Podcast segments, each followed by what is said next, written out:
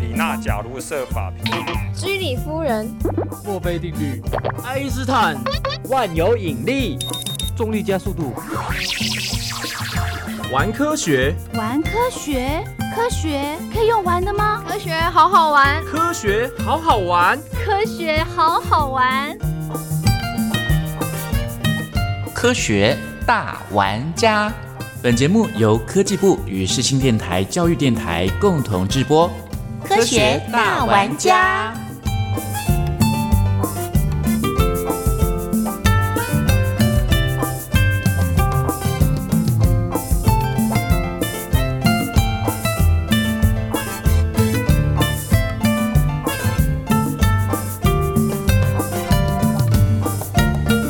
非常欢迎听众朋友和科学大玩家节目一起来亲近科学、探究科学。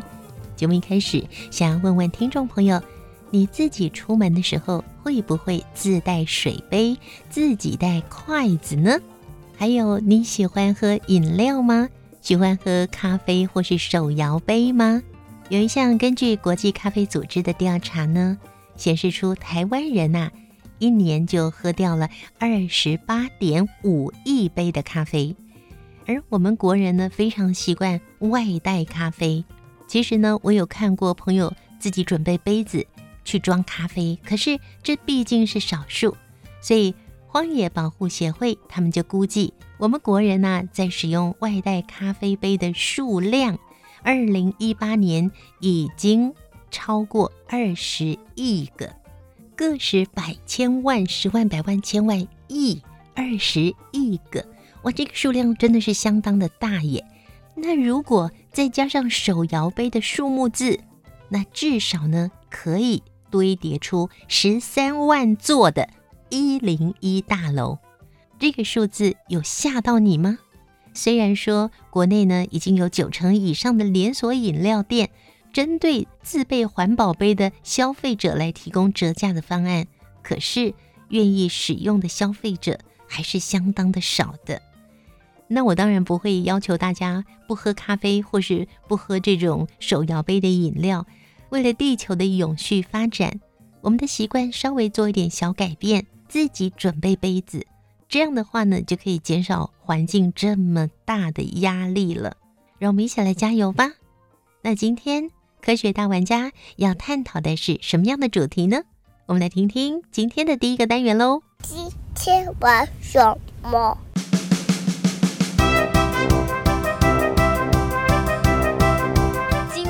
玩什么？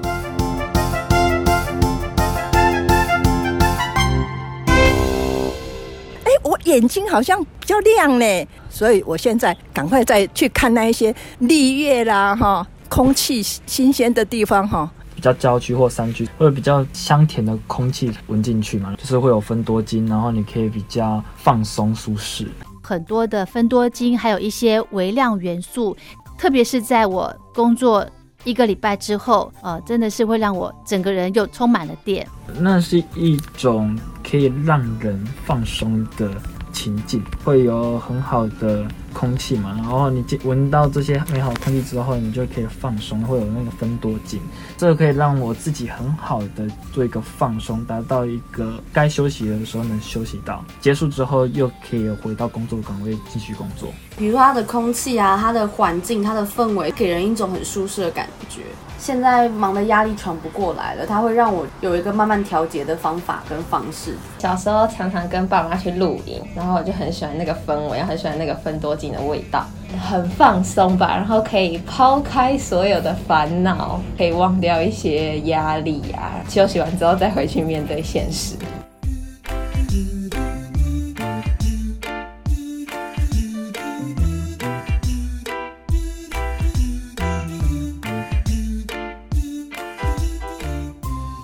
听着这么多朋友说到有清新的空气、有绿树的地方、有分多精，大大的疏解他们的压力，并且为他们充电，你一定也很向往吧？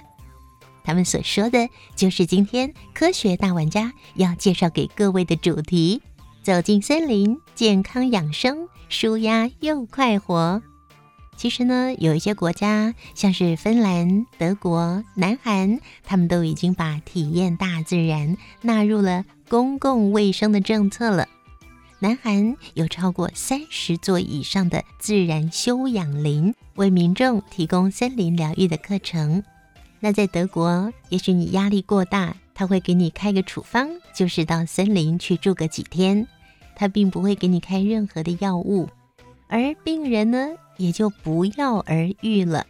而在有福尔摩沙美称的台湾，我们就拥有了百分之六十点七的森林覆盖面积耶，这算是我们的幸运吧。可是我们有没有好好的运用它呢？一家每一个月至少呢会走进山林四次到五次之多，但是呢，我的朋友、我的同事都会说：“哎呀，不行不行，我累个半死，我没办法，我要好好在家休息。”其实我平常的工作是很忙碌的，我的压力也是非常大的。可是当我进入森林，我在步道上走着走着，绕了一座山又一座山，看着翠绿的树，听着鸟叫虫鸣。还有旁边潺潺的流水声，你知道那种感觉吗？当我回到家里的时候，我并不会觉得累，而且当天睡得非常好。隔天要上班的时候，精神也是特别的好，完全没有疲累感。就算我走了两万步，我都还是体力充沛哦。这究竟是什么样的魔力呢？现在就让我们一起来探索这个秘密吧。今天玩什么？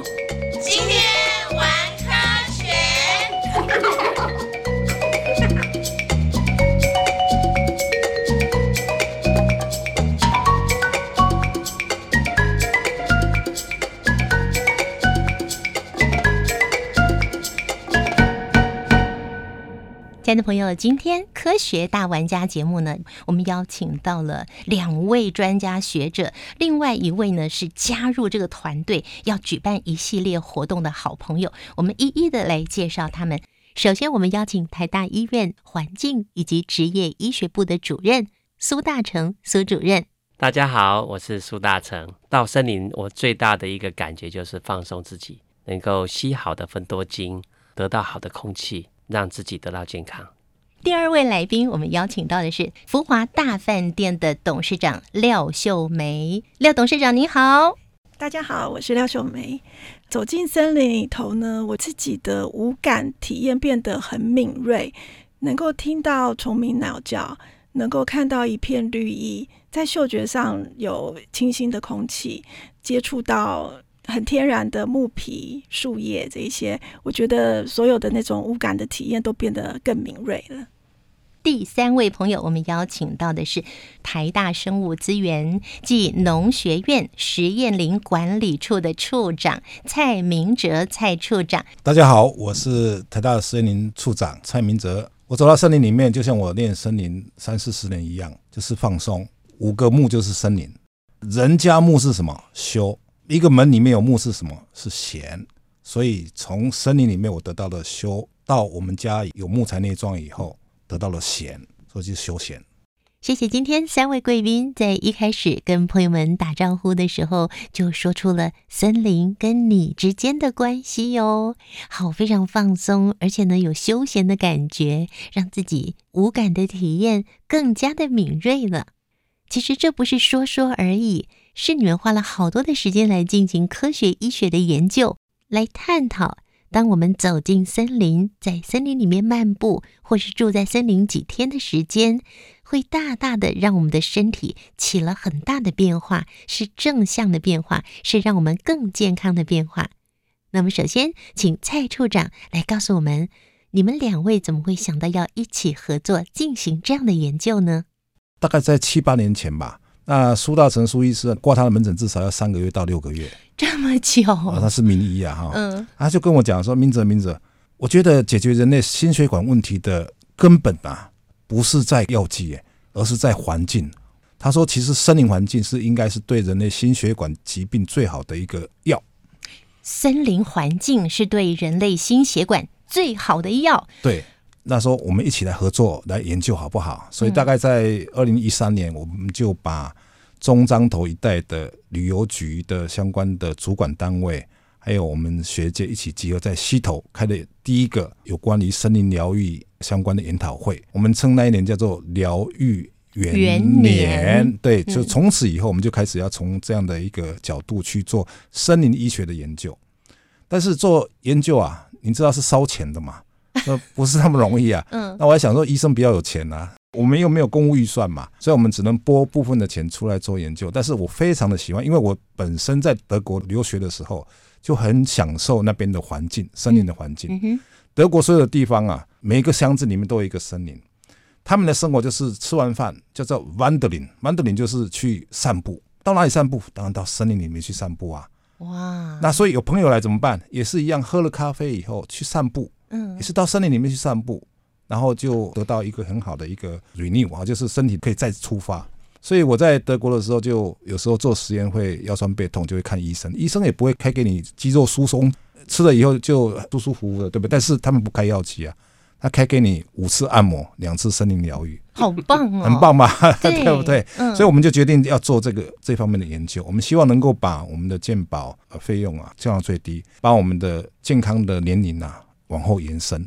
啊，这是我们非常重要的一个契机了。那当然钱的问题啊，就我这边实验里这边也出了一些钱，还有一些人力来做这些研究。然后我想他那部分也有花了很多钱，还有很多的人力啊，全台湾最会检测的。等一下可以请他说说看，我们当初是怎么熬过这个非常艰难的时期？因为刚开始没有人做这个研究，嗯没有人支持你这个钱。很多听众朋友也没有听过，就是治疗心血管疾病最好的医疗就是走进森林。那由苏医师他就 coordinate 一些大专家，比如说像我们中研院的黄特聘研究员，嗯，周研究员，还有包括工卫学院的呃吴章福老师，还有我们实验林的曹曹崇明曹博士，一起开始进行一系列的这个相关的森林医学的研究。接下来，请苏主任跟我们介绍一下森林医学。听起来很严肃，但是其实呢，对于民众来讲，这是最开心的、最轻松的，对不对？基本上就是大家去森林浴啦，还是说去走森林，这个其实是已经历史非常悠久，大家都有这种感觉。哎，走了森林之后，他觉得舒服，还是说觉得他可以放松，等等等。但是呢，这个东西就缺乏一个所谓的科学的验证的事情。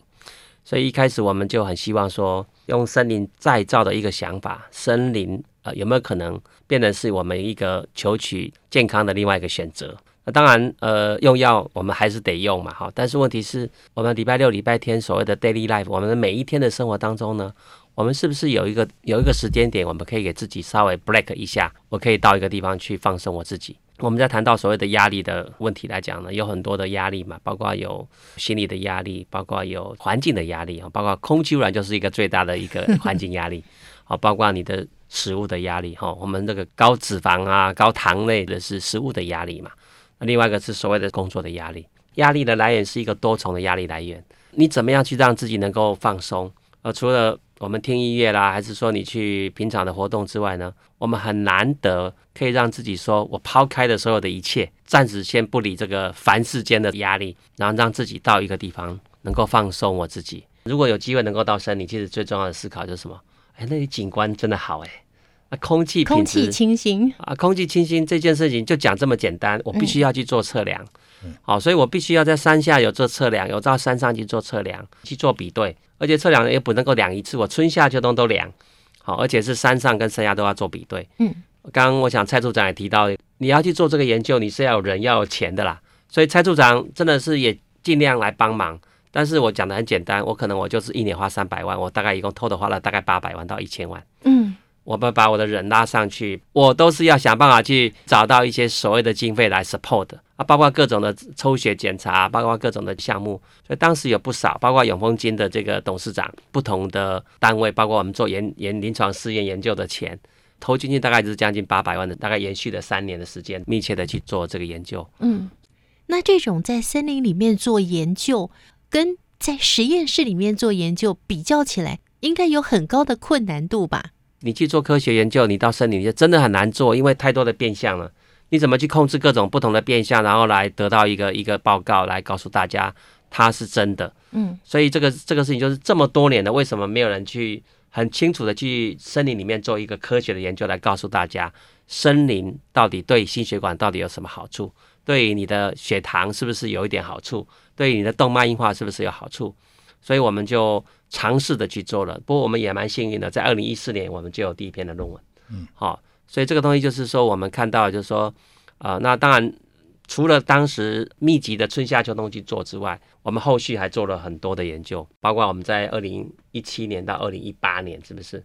我们大概做了一年半的时间，一共有一千七百多个人，我们一次就十个人上去下来，一次十个人上去下，而上去下来的过程都是我们要有一组的生理医学的人马，嗯，好，好几个，包括曹博士哈，这个曹从啊，包括那个松村啊，包括其他的森林的志工，还有一些助理一起来协助，一共一百五十回哦，嗯，一百五十回啊，一百五十回哦，上去下来、一上去下来，一共一年半的时间。那当然，这个资料我今天再特别再来看的时候，我就发现到非常有趣，但是它到底有什么效果？待会儿卖个关子，我待会儿再继续说。嗯，就是说这些研究来讲呢，我们等点点滴滴啦，一直到现在已经大概是八年到九年了哈。嗯但是我相信我们很多的报告目前大概都是呃，就是在希望能够赶快给大家发表出来哈。那真的看到很多的结果，都告诉我们，它真的会降血压，好，它真的会降心跳。它真的会让你的心脏的负担减轻，呃，确实可以从这方面来促进我们的健康。我不敢说它取代你的用药，嗯但是它绝对是一个辅助的一个很好的一个方法。我相信听众朋友一定跟我一样，非常非常的感动哦！谢谢你们付出了这么多的时间跟心力来做这么长一段时间的研究，就是要知道走进森林对于健康有什么样的影响。可是你们是怎么样进行研究的这个部分呢？在一小段音乐过后呢，再请苏主任介绍给我们喽。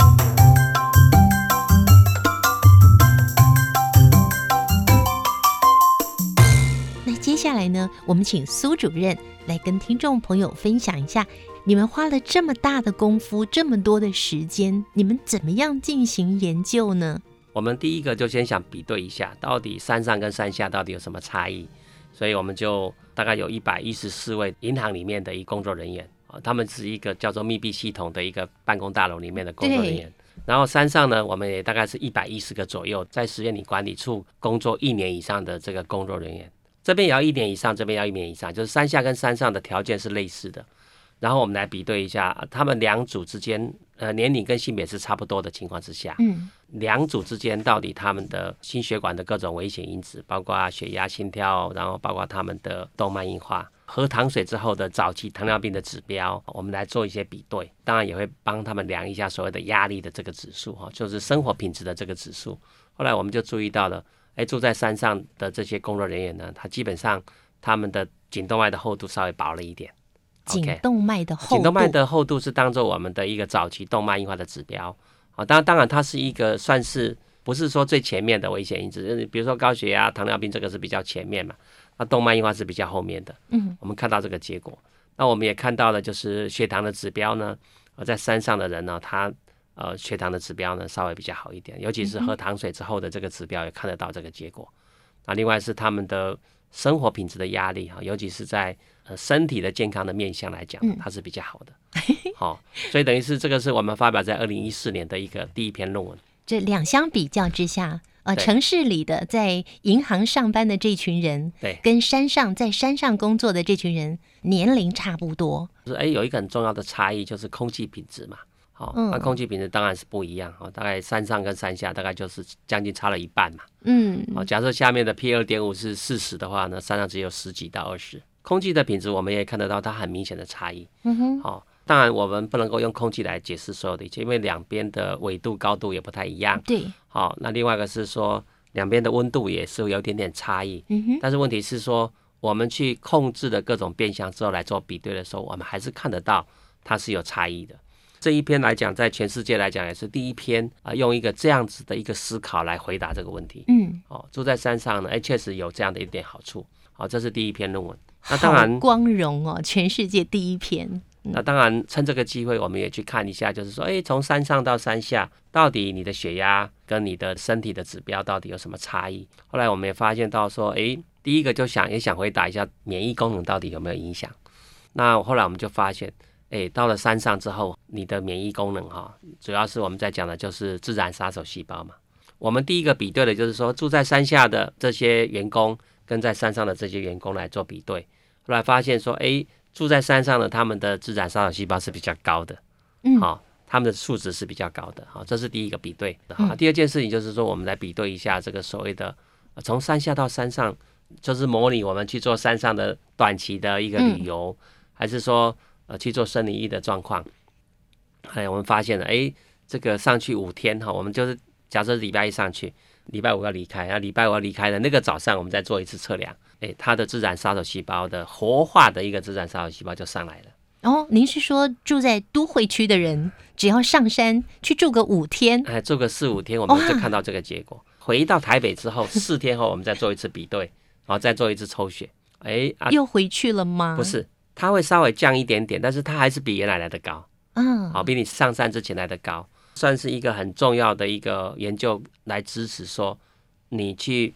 做生理域的活动呢，有机会去帮忙你的免疫的功能，因为自然杀手细胞其实就是我们细胞里面外来的细菌还是外来的病毒也好，它就要去直接去对抗它的，叫做自然杀手细胞。嗯哼，它是我们淋巴球里面一个很重要的一个防御的功能，所以这个是我们所看得到的一件事情哈。